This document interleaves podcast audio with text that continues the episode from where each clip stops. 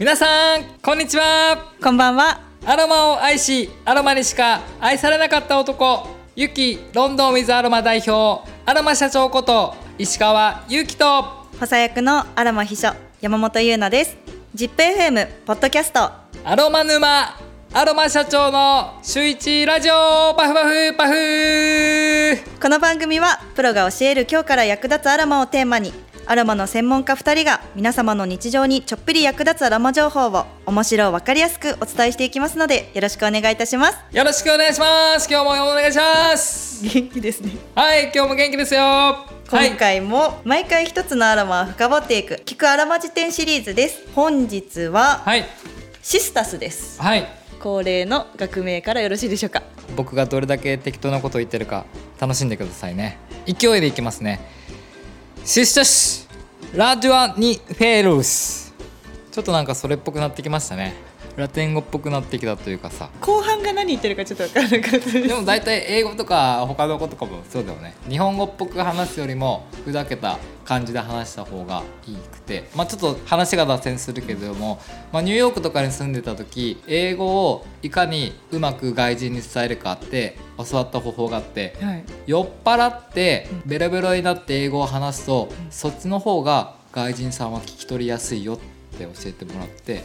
日本人ってどうしてもはっきりこう言っちゃうんだけれども、英語ってこうなんかつながってたりとか、うん。流暢な感じで、僕らに聞き取れないぐらいの雰囲気が意外に英語っぽかったりするよって言われたことがあったので意外に僕のこの学名もひょっとしたら聞く人が聞いたらその通りかもしれないですね。ちょっと英語を流暢にお願いしてもいいですか？えー、英語は「ハロー」でしょ？一応こう3年ぐらいは海外で住んでたからでも海外も意外に本当に「can」が使えれば何でも生活ができたのとあと動詞は困ったら「take」「take」をひたすら何かに使えば何か動詞は全て「take」で伝わったイメージがあるので何か欲しいっていう時も普通は「can I have」とかって言うんだけど「can I take」とかっていうと「take」で生きてきた僕ですね「can」と「take」で「can I take」で生きてきた「can I take」キャナイテイクのあ Can I take とだって take って乗るとかそういういろんな意味があるじゃない、はい。調べると。あとは take と have だ。take と have という動詞さえこの2つの単語を持ってれば何でも生活ができたイメージがあります。皆さんも使ってみてください。石川の3豆知識。年間英語でした。ありがとうございました、はではちょっと戻りまして、はいではシスタスの産地から教えてもらってもいいですか？はい、えー有名なのはいろいろスペインとかありますけれども、まあ、基本的にヨーロッパ系が有名ですね。ヨーロッパの方で取れるんですね、はい。この写真だけ見るとオクラの花にすごい似てるなって思って。今僕も携帯で調べたんですけどもあ似てますね。似てますよね。中が黄色か。シスタスは黄色で多分オクラがピンクっぽい。感じですもんね。なんか紫っぽいというか。ああ正解です。さすが合アロマってました。師匠小学校の時に確かオクラとかも育ててたので。えー、花が咲いてたんだ。はい。豆知識です。ありがとうございます。あのちょっと今どんな植物かもお話ししちゃったんですけど他になんかこう白いお花で以外で特徴ってありますか？いろいろ調べたりとか僕の知識からいくとロックローズとも呼ばれていて一応こうフローラル調の分野には入ってくるんですけどもただロックローズと別名呼ばれていてもバラ科ではないのでまたローズとは全然違ったお花の香りになってます。あと面白いことに愛の女神って言われるアフロディーテという、まあ、女神様に捧げられた香りということでちょっとこう女性っぽいイメージの香りを持っていただければなということとあとはシスタスはよく調べると聖書とかにも取り上げられている結構神聖な香りにもなっているので、まあ、フローラル調の神聖な香りっていうのが、まあ、僕の中でも他のちょっとイメージかな。なんかこの赤いところがハートに見えてきちゃいました、私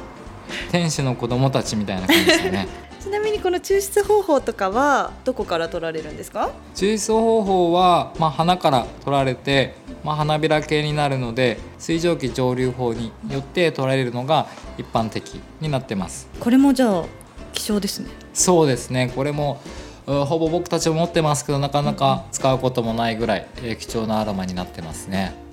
多分普通のそういう雑貨屋さんとかハーブ屋さんとかショップに行ってもシスタスと言われる精油は置いてない気がします、結構有名なアロマのショップに行っても僕も見たことがないかなっていう感じですね。確かに見たことないですねシスタス。うん。初めてユキロンドンに入ってからシスタスっていう名前を知りました。そうです。よねシスタスなぜユキロンドンで扱ってるかっていうとこれはめちゃめちゃ僕の独断と偏見で僕がイギリス時代に結構好きだった声優の一つであって、まあ、これをスプレーとかロールオンって言ってちょっとこうグレープシートという、まあ、マッサージオイルにシスタスを混ぜて、まあ、シスタスの香りでこう塗る香水みたいのを作ったんですよねロールオンと言われるもので。でそれをまあ仲が良かったウクライナ人名前忘れちゃったな。ルーシアじゃなくてめちゃめちゃ綺麗な ウクライナの方がいてその人のイメージにぴったり合うなっていうことで贈り物をしたんですね。え？プレゼント、えーそうなんですよ。プレゼントをしてそれ以来僕はこの香りを嗅ぐとそのウクライナの方を思い出すというイメージがあって大好きな香りで個人的にユキロンドンでも置いているという感じの経緯です。個人じゃないですかその理由は、はい、でももっとなんかいいの聞きたかったです。でも本当にいい香りなのであと香りがしっかり出しやすいのでぜひ皆さんも使ってどっかで香りを嗅ぐ時があったら使っていただくと面白いかなと思いますね。今のを聞かずにずっとこのままシスタスの香りを嗅いでたかったですなんかそうだね。神聖なイメージがちょっとこうちょっと下心がイメージ。ここはあのカットでお願いします。あの香りのノートは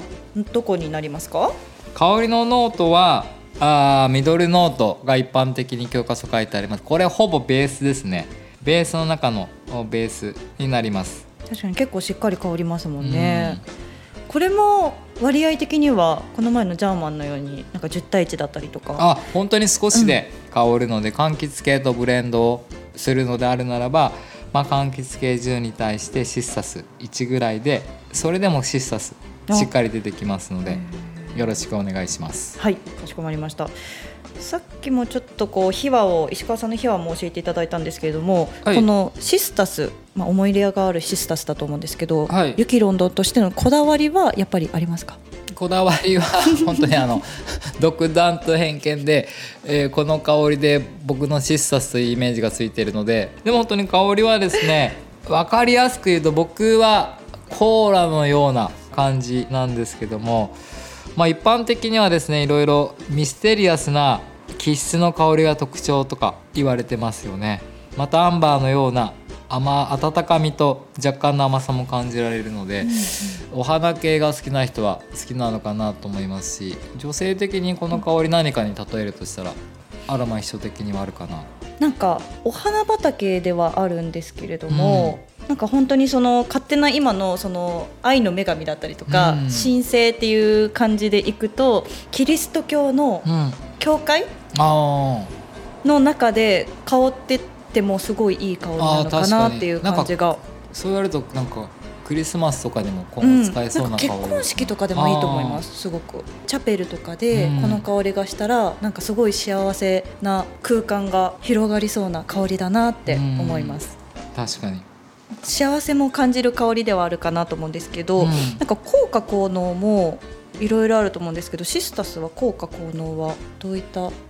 ものがありますか？シスタスに関してはそこまで多分いろいろ皆さん調べていただいても出てこなくて、僕もイギリス時代3つのいろんな教科書を調べて、えーまとめてみたんですけども、まあ、基本的にはですね不眠症にいいと言われていたりだとかお肌にいいと言われてたりとかあとはですねこれもちょっと面白かったんですけど下痢気味の人に お腹の調子が悪い方ですね。いいとかあとはですねこの香りの特性上こう呼吸器系結構スーッとこうしっかり香りが入ってくるので、まあ、呼吸器系改善にも向いているとか言われているのが、まあ、有名な効果効能ですね。なんか胃腸風邪の時に良さそう。あーぜひ。やっぱりまずはそういうのは自分自身でいろいろ試してみないといけないと思うので僕ね本当に体が健康的だから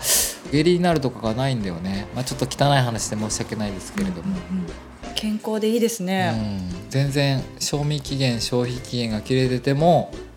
僕の胃は頑丈なので。逆にちょっと心配ですけどね。確かに。うん。健康にいいものをたくさん食べてくださいね。はい。はい。ちなみにこのシスタス相性のいいアロマってありますか？結構これだけでしっかり香ると思うんですけど、えー僕がシスタスえーと合わせるならばうーフランキンセンスと合わせちゃうかな。あとはウッディ系のヒノキ。シダウッドではなくヒノキと合わせてまあこのシスタスの香りを引き立たせたいなとは思うんだけども。ただこれはこれで正直あまりブレンドをせず皆さんには使ってほしいかなと思いますね。まあそれだけいい香りで。結構ミステリアスでいろいろ感じ方によっては香りの変化を感じれる香りになりますので。確かに体の不調だったりとかその心の変化に合わせて香り方は全然違うのかなっていう印象だったので、ちょっと私も全然明日とかも嗅いでみて、うん。どう感じるのか試してみたいなって思います、はい。ちなみにこれアロマ以外とかでも使われたりとかってしますか？使用用途はまあ肌にもいいっていうことから、まあ、スキンケア商品に使われてたりすることも時々、えー見ることがありますね。結構高級そうですうん、ね、確かに高いだろうね、まあ、僕らも